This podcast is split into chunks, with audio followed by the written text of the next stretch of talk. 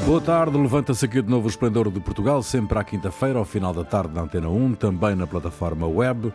Produção de Carlos Quevedo, edição de Ana Fernandes, operações de emissão de João Carrasco, Ronaldo Bonacci, Cintia de Benito e Jair Ratner, com Rui Pego. Boa tarde. Boa tarde. Boa tarde. Hoje não temos Ronaldo, parece não haver cessar-fogo à vista no Médio Oriente. O presidente dos Estados Unidos, Joe Biden, voltou a falar com o primeiro-ministro israelita, insistindo no apelo para um cessar-fogo urgente. No entanto, o projeto de resolução apresentado pela França no Conselho de Segurança das Nações Unidas não teve o apoio dos Estados Unidos.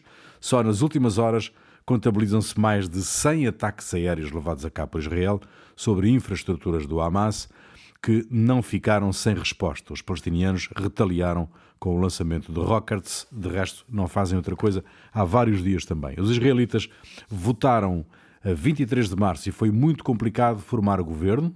Os palestinianos, as últimas legislativas foram há 15 dias, viram as eleições agendadas para 22 de maio, adiadas no Médio Oriente. Até votar, meus amigos, hum, até votar é complicado, não é? É mais do que complicada. Eu acho que nesse momento, com, nessa situação do conflito, existe um vencedor até agora. Tem um, o Hamas conseguiu um papel de preponderância entre os palestinos, essa é questão. Uhum. O Hamas hoje entre os palestinos é visto como o grande defensor da causa deles, dos que foram despejados das suas, causas, das suas casas em Jerusalém, é o defensor da religião muçulmana, reagir com, uh, contra a proibição de muçulmanos irem em um dos lugar, lugares mais sagrados do Islão, a Mesquita de Al-Aqsa, no coração da cidade velha de Jerusalém ali, região que é disputada, que os judeus chamam de Monte do Templo, e porque ali Salomão mandou erguer o templo onde oficiava o sumo, o sumo sacerdote. Bom, e todas as outras forças políticas palestinas parece que foram eclipsadas nesse momento, e a autoridade palestina, a Organização de Libertação da Palestina, é, parecem cadáveres políticos. Né? O, o problema é que o Hamas, um nome que é um acrônimo de Movimento de Resistência Islâmica, ele guia-se por uma visão teocrática do mundo, em que apenas os fiéis da religião podem ter direito a estar na esfera do poder. Ele não é um agrupamento político normal, democrático, mas como é, como é o Hamas que mais fez pela causa, o Hamas tem o maior apoio da população. E isso vai ter consequências a longo prazo para os palestinos, porque nem todos são muçulmanos, nem todos são seguidores do Hamas. E para mim existe uma espécie de simbiose. O Hamas precisa de um governo em Israel que rejeita a paz para manter o seu poder político, e Benjamin Netanyahu, que está enfrentando um processos, eh, três processos de corrupção, ele precisa do Hamas porque ele tem a imagem de ser o, o homem que é forte contra os palestinos, contra o, o que eles chamam os terroristas. Uhum. Assim. Então, os dois lados se mantêm. Uhum. Cíntia, o, o, o, a questão da, da, do, desta, deste protagonismo do Hamas uh, deita por terra um, a autoridade, no fundo já pouco eficiente, da autoridade palestiniana de Mahmoud Abbas. Sí, e o problema é que a situación só poderá piorar cando tens unha população que está a receber eh, tamén as, as bombas do Israel e a única resposta que ve esa população é o Hamas a dizer somos nós a defendervos, somos nós quen vai eh, dar unha resposta a isto, eh, tamén a população acaba por dar uma, um, um, ter uma imagem, vamos dizer assim, não vou dizer dar um apoio, mas ter uma imagem de que a única defesa possível que tem é o Hamas. E então isto é o nunca acabar.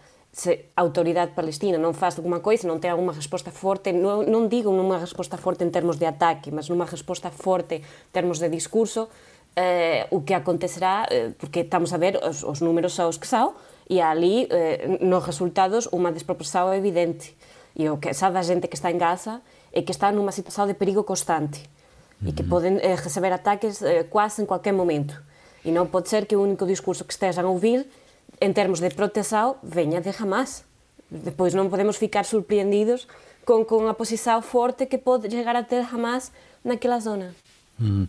Uh, há uma novidade, há uma novidade nesta, nesta guerra, nesta quarta guerra do Hamas contra, contra Israel, ou de, entre Israel e o, e o Hamas, uh, há uma novidade que é o facto de ter produzido um, violência tremenda entre cidadãos israelitas, árabes e judeus em algumas cidades que têm, que têm comunidades mistas, não é? Um, esta, esta, isto, isto nunca tinha acontecido ou já tinha acontecido? Não, isso não tinha acontecido. E isso é, é consequência direta dos, dos acordos que o Benjamin Netanyahu tem feito é, para se manter no poder. É, grupos muito, muito mais radicais e muito mais à direita do que o Netanyahu, do que o Likud do Netanyahu, hum. é, eles foram empoderados pelo governo de, de, de, de pelo primeiro-ministro de Israel, pra, foram chamados para fazer parte do governo e entre as propostas que eles uh, fazem é de diminuir os direitos da população israelense árabe. Uhum. Então, por exemplo, Israel era um país que, eh, quando eu conhecia, há quantos anos, tinha duas línguas oficiais, o hebraico e o árabe. Então todas as, as placas eh, de, hum. na, na, estrada tinham, na verdade, três línguas: inglês, hebraico e árabe. Agora, o, por força de um desses grupos, uh, uma das mudanças, por exemplo, por, uh, Israel tem como língua única o hebraico. Ou uhum. seja, essa parte dessa população que, é, que fala árabe, que se expressa em, em árabe, ela é, acaba sendo excluída do espaço público, do espaço do poder. E isso daí, quer dizer, essas pessoas se ressentem.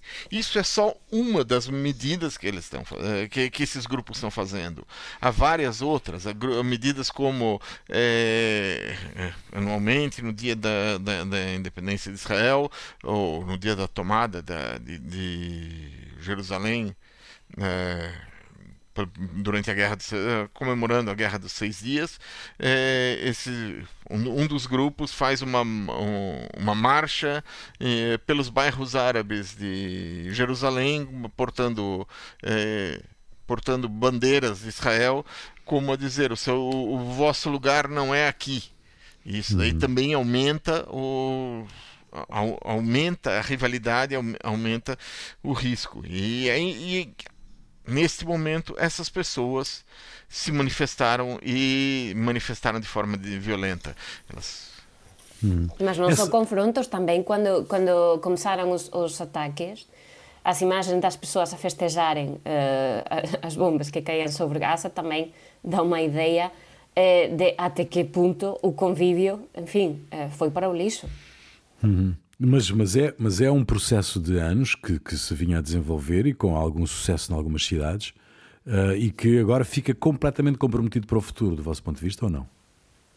Na medida em que, eh, desde o, o, governo de Israel, Netanyahu, precise de fazer acordos com, com grupos mais extremistas, uh, piorará, exatamente, porque se, se estes grupos estão a propor uh, ideias deste tipo e movimentos deste tipo, a única coisa que vai acontecer é que também na rua, ou seja, nós sempre achamos que as, as decisões, as alianças políticas, quando nós avisamos de que há alianças que são perigosas hum, na Europa, isto é um caso extremo, não é? Mas eh, tem um efeito na população, a política tem efeitos em como a população percebe a súa realidade.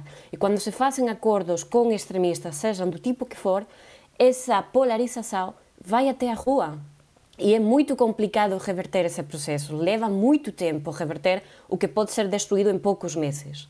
E o que está, estamos a ver aqui num caso super extremo. Mas eh, se os acordos políticos aos que chegar o Netanyahu eh, derivam em propostas deste tipo, como as que o Jair já comentou, é evidente que o convívio só poderá piorar. Hum. Sendo que, sendo que uh, do vosso ponto de vista, a reação do Hamas um, com a bateria de, de rockets sobre, sobre o território de Israel foi uma resposta, um, uh, eh, digamos, determinada, incisiva à possibilidade que se colocava do Partido Árabe do Knesset a poder uh, entrar na coligação governamental? É, o partido árabe ali que tá, entra numa coligação governamental, na minha opinião, ele, o único objetivo dele é estar no poder. é ter, hum. é ter um, uma como é uh, algumas migalhas do, do, do poder porque é, ele estaria dentro do, da, da coligação junto com partidos que dizem que árabes não têm lugar em Israel como é que como é que eles estão num governo que diz que eles nem têm que estar no poder eh, no no, no, no país, país. É, é, é, complicado esse, é, quer dizer qual o objetivo de alguém que entra no, num governo como esse? É, é muito complicado entender ou, ou é, conseguir é, encontrar uma lógica nisso a não ser a lógica de estar no poder por estar no poder um, que papel pode ter a diplomacia neste caso? Um, já vimos uh, posições uh, dos Estados Unidos, uh, já vimos posições da Turquia, do presidente turco, um, a atacar claramente Joe Biden. a Europa tomou uma posição, com exceção da Hungria. Que, que, que papel é que poderá ter a diplomacia? Há 30 anos que a diplomacia não resolve nada, não é? mas que papel é que pode ter neste caso agora? Pelo menos os chamados a cessar o fogo. Eh, ou seja, é verdade que eh, parece que a diplomacia não tem tido muito sucesso em, em os, nos avanços de um, de um, processo de paz, numa solução definitiva na zona. Mas eh, o que parece que pode conseguir a diplomacia é que os países fiquem com alguma vergonha na cara e parem e cessem o fogo.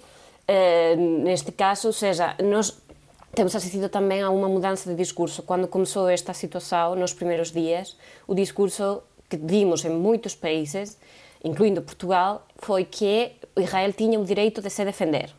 Ok? Uh, esse discurso foi mudando com o passar dos dias, com, com a chegada dos números que estamos a ver na franja de Gaza, e aí já uh, é um cessar-fogo, vamos parar isto, uh, vamos deixar que entre ajuda, e esta questão pode fazer com que a situação pare um bocado, ou seja, acabe e cheguemos a outra situação que será também super complicada, que será a questão de que é que precisa ajuda, como é que vai entrar, vai poder entrar, vai poder assistir, mas para já o que parece que a, eh, que a diplomacia consegue é estas coisas, que não são poucas coisas, atenção, mas, eh, enfim, é um sucesso muito limitado.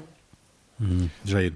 Eu acho que é o seguinte: o problema da diplomacia é que ela só consegue funcionar quando as duas partes estão interessadas em que em que encontrar parar uma solução, né? Exato. É, quer dizer, se você eh, não se eles se os se quem está em conflito quiser manter o conflito, a diplo, não adianta que a diplomacia não vai conseguir nada. Pressionar, ameaçar, assim, não vai fazer nada. As pessoas não não param de brigar por, apenas por por as pessoas, os países não param de lutar apenas porque de, alguém chega e dá um conselho para eles. Eles têm que se, ser convencidos e o que a primeira coisa que faz convencer são razões internas, eh, tem que estar convencidos de que aquilo tem que parar, que aquilo está sendo pior para eles do que uma situação de não conflito. Bom, depende de quem der o conselho. Se for os Estados Unidos, até pode ser que alguma coisa avance. Depende de quem der o conselho. Ou seja, não é a mesma coisa que apareça a União Europeia a dizer eh, convém parar isto, a que apareça os Estados Unidos a dizer convém parar isto. É diferente. Exato, exato, é um bocado diferente. Muito bem, vamos uh, esperar pelos próximos desenvolvimentos. Estamos já na segunda semana de uh, uh, permanentes com, bombardeamentos da faixa de Gaza e de rockets sobre o território de Israel, com uma intensidade, diz quem está no terreno, nunca vista na zona. vamos esperar que possa haver aqui alguma solução de, pelo menos, de um cessar-fogo para se conversar. Bom, foi uma noite de confrontos entre a polícia e centenas de migrantes numa cidade marroquina perto de Ceuta. Segundo a agência de notícias Reuters, houve troca de pedras entre as forças de segurança e os migrantes. Cerca de dois terços dos 8 mil migrantes, entre eles crianças não acompanhadas, foram expulsos por Espanha. No entanto, parece estar já a surtir efeito a pressão diplomática exercida por Espanha e pela União Europeia. As autoridades marroquinas voltaram a controlar o fluxo migratório em Ceuta, o que, de acordo com o jornal El País, está a contribuir para uma diminuição da entrega, ou melhor, da entrada de migrantes por via marítima. O que é que se passa, hum, Cíntia, entre o governo de Espanha e o de Marrocos? Bom, parece-se que houve ali uma escalada de tensão a duas velocidades. Eu acho que neste caso Madrid não, não, não, não, viu o problema chegar eh, na dimensão que chegou. Ou seja, eh, Marrocos eh, teve vários serviços. Marrocos diz que o problema começa com o atendimento por questões humanitárias do líder do movimento pelo uh, Sahara, uh, que está a ser atendido por Covid neste momento un hospital em Espanha. Uh, eh, este líder entra com um passaporte humanitário em Espanha, é atendido por questões humanitárias. Marrocos diz que essa é a origem do problema diplomático. Uh, há avisos enviados por Marrocos, alguns em eh, entrevistas a órgãos de comunicação social, outros por canais internos, Madrid, enfim, houve estas críticas, mas também não leva muito a sério, e Marrocos chega um momento em que abre a porta e faz pressão avisando a sua população que pode passar, que vai deixar passar. O que é que acontece? Passam muitas pessoas, grande parte delas menores de idade. E uh, vence as imagens que temos visto. Agora, qual é a questão também aqui? Por é que Marrocos dá este passo de uma dimensão inédita? Também uh, é preciso também voltar um bocadinho atrás a dezembro, quando ainda Donald Trump estava como presidente dos Estados Unidos e Donald Trump reconhece que o Marrocos tem soberania sobre o Sahara Ocidental. Isto é um respaldo que também é um bocado inédito para o Marrocos, que vem também em troca, à sua vez, pelo apoio que o Marrocos dá ao Israel. E a partir daí, o Marrocos acha que tem mais apoio atrás de si para dar um passo destes. O que é que acontece? Um, a Espanha faz pressão com a União Europeia para dizer: olha lá, isto não é só fronteiras espanholas, mas fronteiras da União Europeia e a resposta será da União Europeia, não só de Espanha. Agora, eh, quando esta pressão diplomática, quer externa, quer interna, eh, é feita, com várias chamadas também que, são eh, importantes, eh, o paso volta a ficar fechado pelas autoridades marroquinas. E agora, eh, uf, moitos adultos foran retornados, os menores de idade terá o de ser eh, atendidos dunha forma diferente, será o repartidos en algunhas regiões españolas, estamos a falar de quase 800 crianzas que neste momento estão en Ceuta, vamos ver o que é que se pasa con elas, que é outro grande desafío, mas tamén está em grande incógnita de o que é que vai acontecer agora por parte de Marrocos, porque uh, enfim, é sempre um bocado imprevisível a resposta. Sabemos que já agora o passo está fechado, mas se vai continuar assim, ninguém sabe. Por enquanto, as conversas continuam, temos de ter em conta que esta crise uh, dura apenas três dias, portanto está tudo muito uh, no princípio, mas parece que esta pressão da União Europeia foi fundamental para que o Marrocos decidisse voltar a fechar. Mas para lá desta questão política, deste problema político entre Espanha e Marrocos, um, há aqui, digamos que o substrato desta, desta questão é humanitária, não é? Um, como é que se garante a proteção dos direitos destas pessoas, não é? Olha, eh, eu acho que a primeira coisa que tem que, que tem que tentar entender é por que as pessoas resolvem ir para a Europa, quer dizer, mesmo com essa idade. Eu acho que é, o, as pessoas arriscam a vida para tentar entrar no que, que eles chamam de paraíso europeu. Bom, e, e, o que que faz que aquilo não se, seja, sei lá, o purgatório ou o inferno do resto do mundo. Não sei, é para essas pessoas. Eu acho que um, um, um, dos motivos pelo qual existe um aumento do, do fluxo, dos fluxos migratórios é que gente, estamos diante de alterações climáticas. Terras agricultáveis já não rendem tanto, já rendem quase nada, o avanço da, da desertificação e as pessoas arriscam a vida para é, não é por espírito de aventura, é para poderem ter algum futuro, para sobre, ter uma sobrevivência. É, e acho que a Europa durante anos enfiou a cabeça na areia, não viu o que estava acontecendo é, em relação a esses países e a, porque por que, que tantas pessoas estão vindo para a Europa? Quer dizer, não, é, não é uma situação de. de dizer, o que está acontecendo nesses países? E eu acho que não sei se haverá tempo para modificar essa situação se realmente vem a, a, o, número de pessoas ainda vai aumentar muito mais, porque as alterações climáticas estão acontecendo. As, as pessoas não têm como ganhar a vida com, com a agricultura como faziam antigamente. Então, e são pessoas que, é, algum, muitas delas com pouca formação. Isso é no geral. No caso específico, são pessoas marroquinas que foi uma jogada política de Marrocos. Uhum. E que vamos ver quais são as consequências. Bom, um, vamos, vamos eh, esperar também por desenvolvimentos deste, deste assunto, deste tema, uh, se bem que parece que nesta altura as coisas começam a estar já, um, ou pelo menos a indicar alguns caminhos de resolução. Segunda parte do Esplendor de Portugal, Ronaldo Bonacci, Cíntia de Benito e Jair Ratner, hoje sem a presença de Ronaldo Bonacci.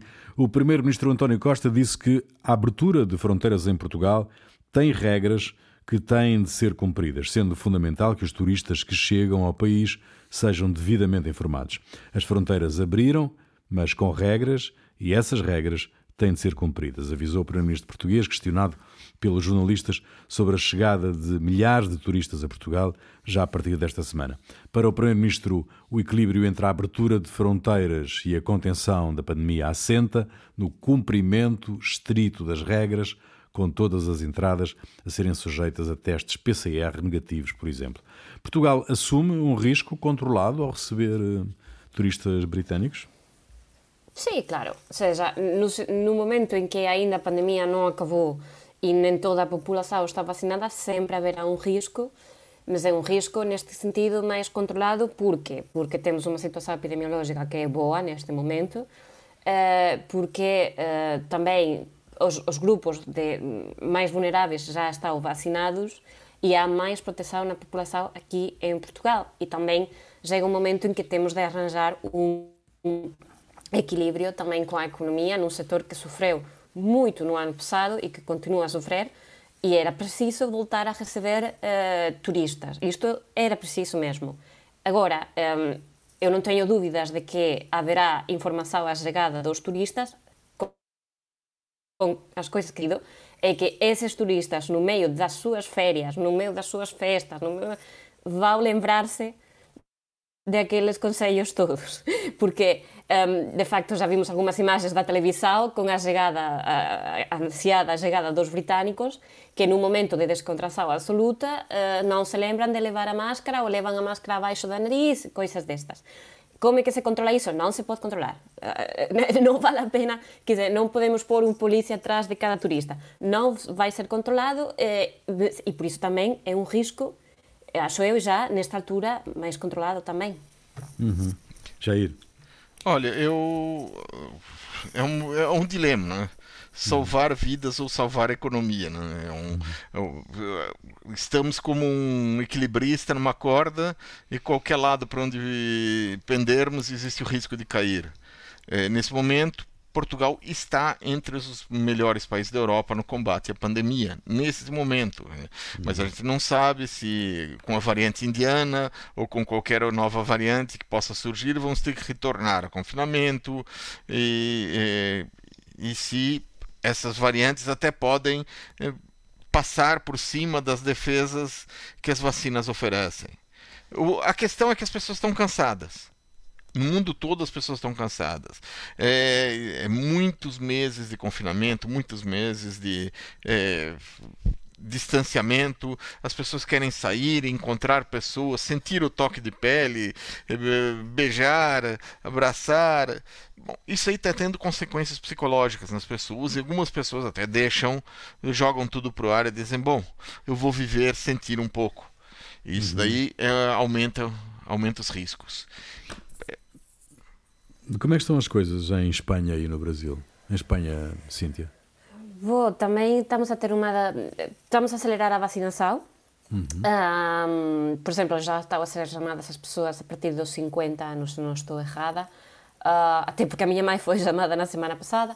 Um, e uh, também estamos a reduzir o número de mortes. A questão com, com o turismo, não, não, não, temos essa não, não temos a abertura que gostaríamos de ter porque ao nível nacional nós, nós temos as, as diferentes regiões e tem uma incidência diferente cada uma delas, mas quando se faz a conta ao nível nacional é ainda um bocado elevada para muitos países. E, portanto, não temos esse turismo externo ainda forte. Uh, mas a vida na rua, sair à rua, é quase, eu não vou dizer que era a mesma coisa antes da pandemia, mas é quase mesmo, a mesma coisa. A única diferença é que vê essas pessoas de máscara na rua, uh, mas a, praticamente a vida está toda aberta. Uh, e isso faz também numa questão de. Também é verdade que agora, com o bom tempo, quase está aqui o verão, enfim, uh, será sempre mais complicado e, e haverá sempre um risco. mas é evidente que o turismo já começa também a ativar-se, por enquanto, é verdade, com o turismo nacional, mas não passará muito tempo até termos uh, um grande número de turistas também. É, é, é, que é um bocado inevitável, ou seja, eh, eu também não acho que seja uma questão tanto de um dilema entre nesta altura, é?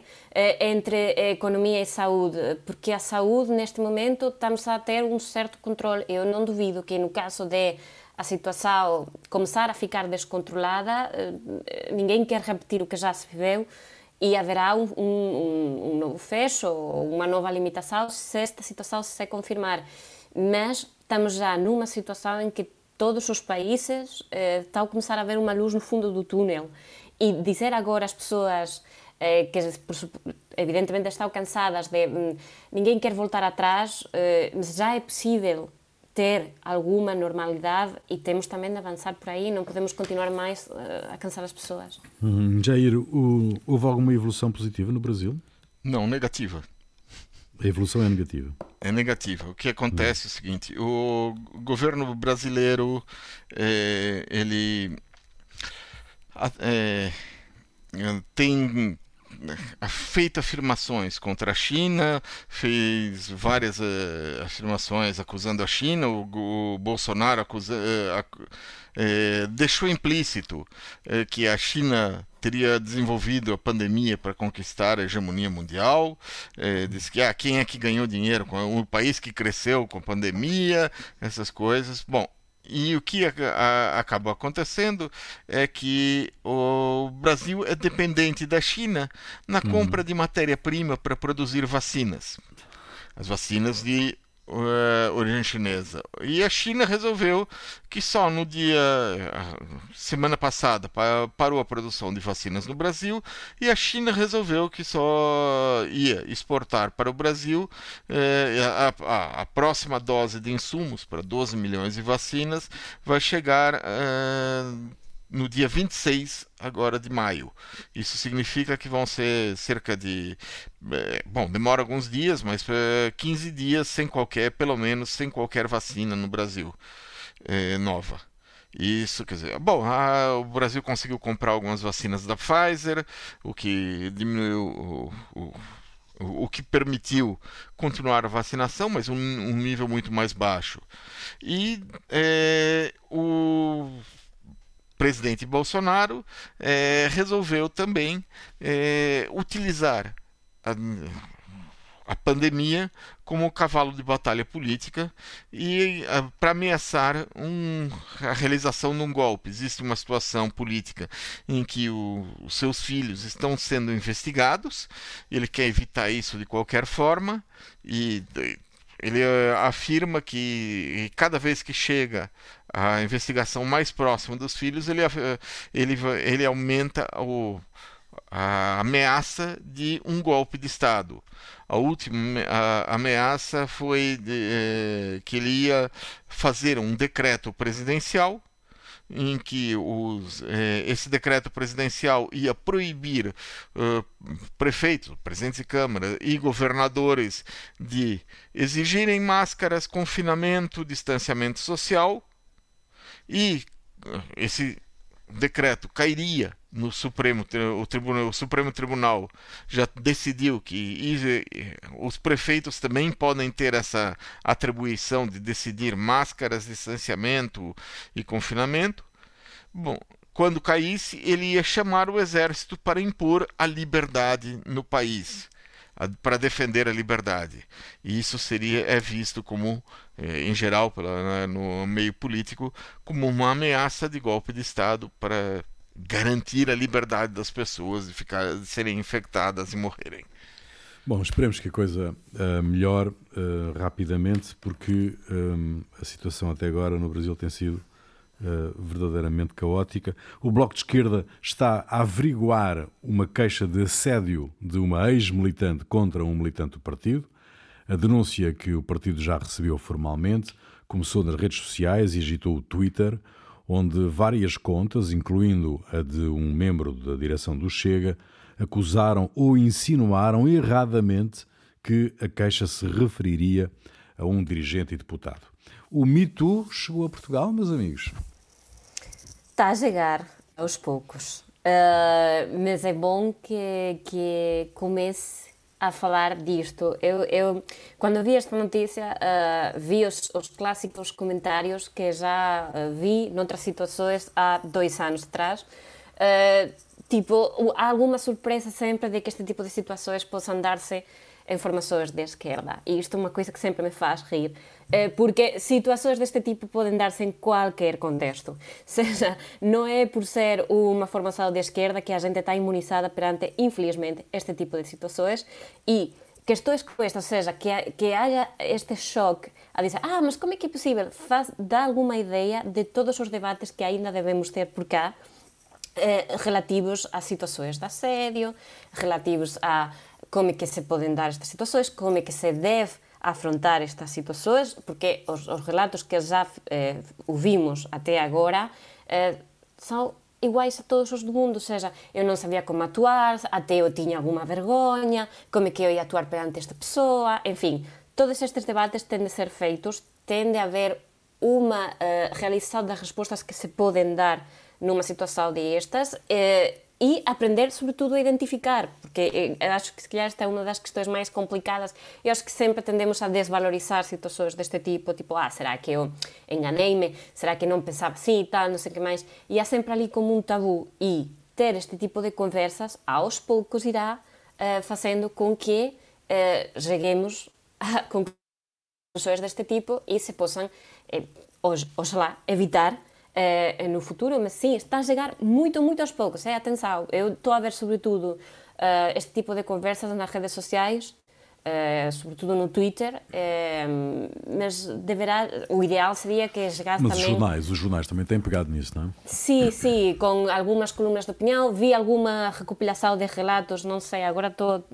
num, num jornal de várias mulheres que contaram a sua experiência, é isto que tem de ser feito, pouco a pouco, e que ninguém se sinta ameaçado, que este também é um clássico, não é? Ah, mas eu nunca fiz nada de errado. Ok, não é contigo então. Fica descansado. Uh, tipo de, de, não temos de ir homem por homem. Não, está tudo, tudo tranquilo contigo, ninguém está a falar de ti. Uh, é preciso ouvir mais mulheres ainda, é preciso mais foros deste tipo, mas felizmente sim, eu acho que aos poucos está a acontecer.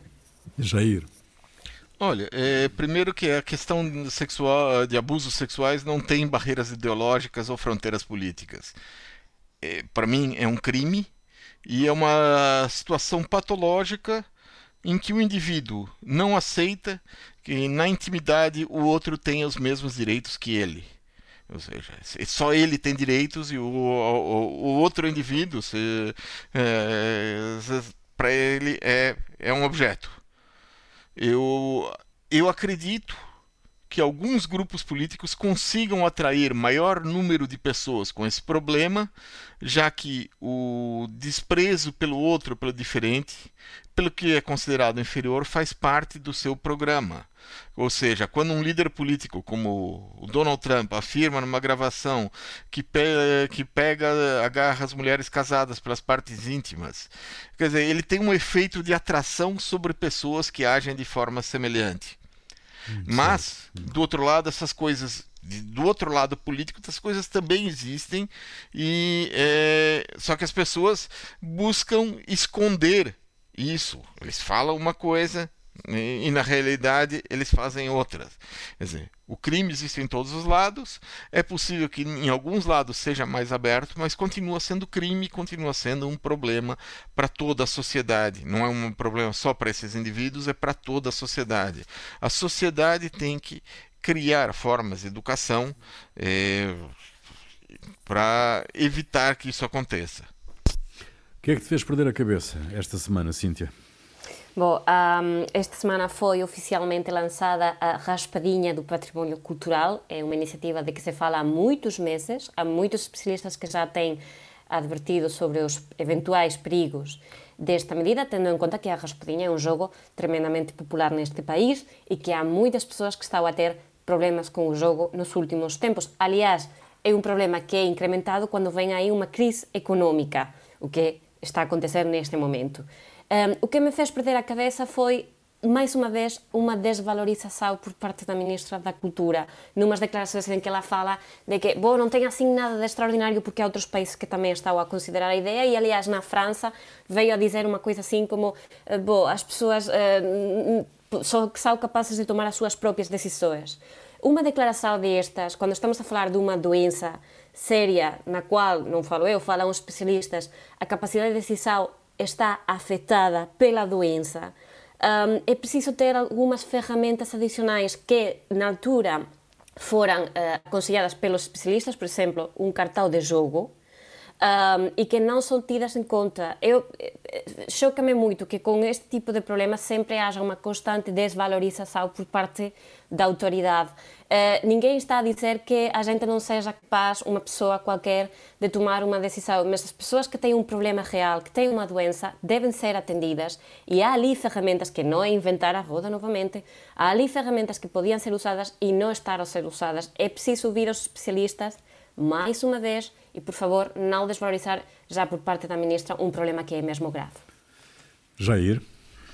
Bom, o Wyoming, nos Estados Unidos, é um estado onde as principais atividades econômicas são agricultura, pecuária e mineração de carvão. Agora, com as alterações climáticas e a mudança em muitos lugares do carvão para outros combustíveis menos poluentes, o governo local o governo do estado resolveu tomar uma atitude. Ele estabeleceu um fundo de milhões de dólares para atacar o problema. Não é para reconversão da indústria, nem para formação dos é, trabalhadores das minas, dando a eles conhecimentos e capacidades de atuarem em outras áreas, é, mudarem de, de ramo. Na realidade, o fundo destina-se a processar outros estados norte-americanos que deixem de comprar carvão e escolham produzir energias com menor pegada ecológica, como centrais fotovoltaicas ou instalação de aerogeradores. Hum, extraordinário. Muito bem. Uh, Cíntia, o que é que nos trazes para ouvirmos em espanhol? Em castelhano? Ah. Em castelhano ou em catalão? Nenhuma das duas, na verdade, eu, eh, Eu saben, desta vez que o Ronaldo não ia estar connosco, achei Sim. que eh, bo, tiñamos, tiñamos de facer alguma coisa en italiano. E como esta semana deixou-nos, infelizmente, o Franco Battiato, Sim. eu achei que era uma boa altura de voltar para ele, mas eu garanto que na próxima volta que eu tenha de escolher a música, trago alguma coisa, se vocês quiserem em catalão, se vocês quiserem em euskera. Um, a música de hoje, uh, Voglio vederti dançare, um, para lembrar ao Franco Battiato uh, e, e mandar cumprimentos ao Ronaldo. É isso. Muito bem, fica aí. Nós voltamos de hoje a oito dias. Até lá.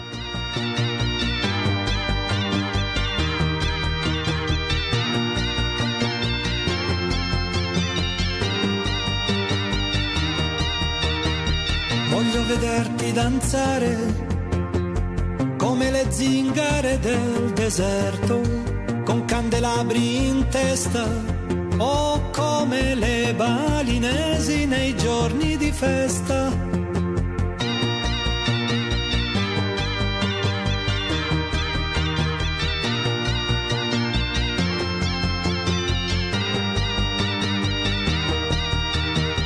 Voglio vederti danzare come i dervisci tourneur che girano sulle spine dorsali o al suono di cavigliere del catacali.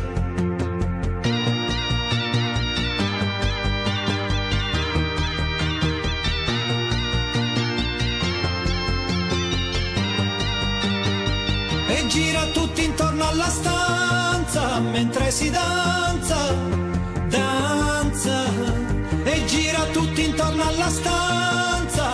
si danza.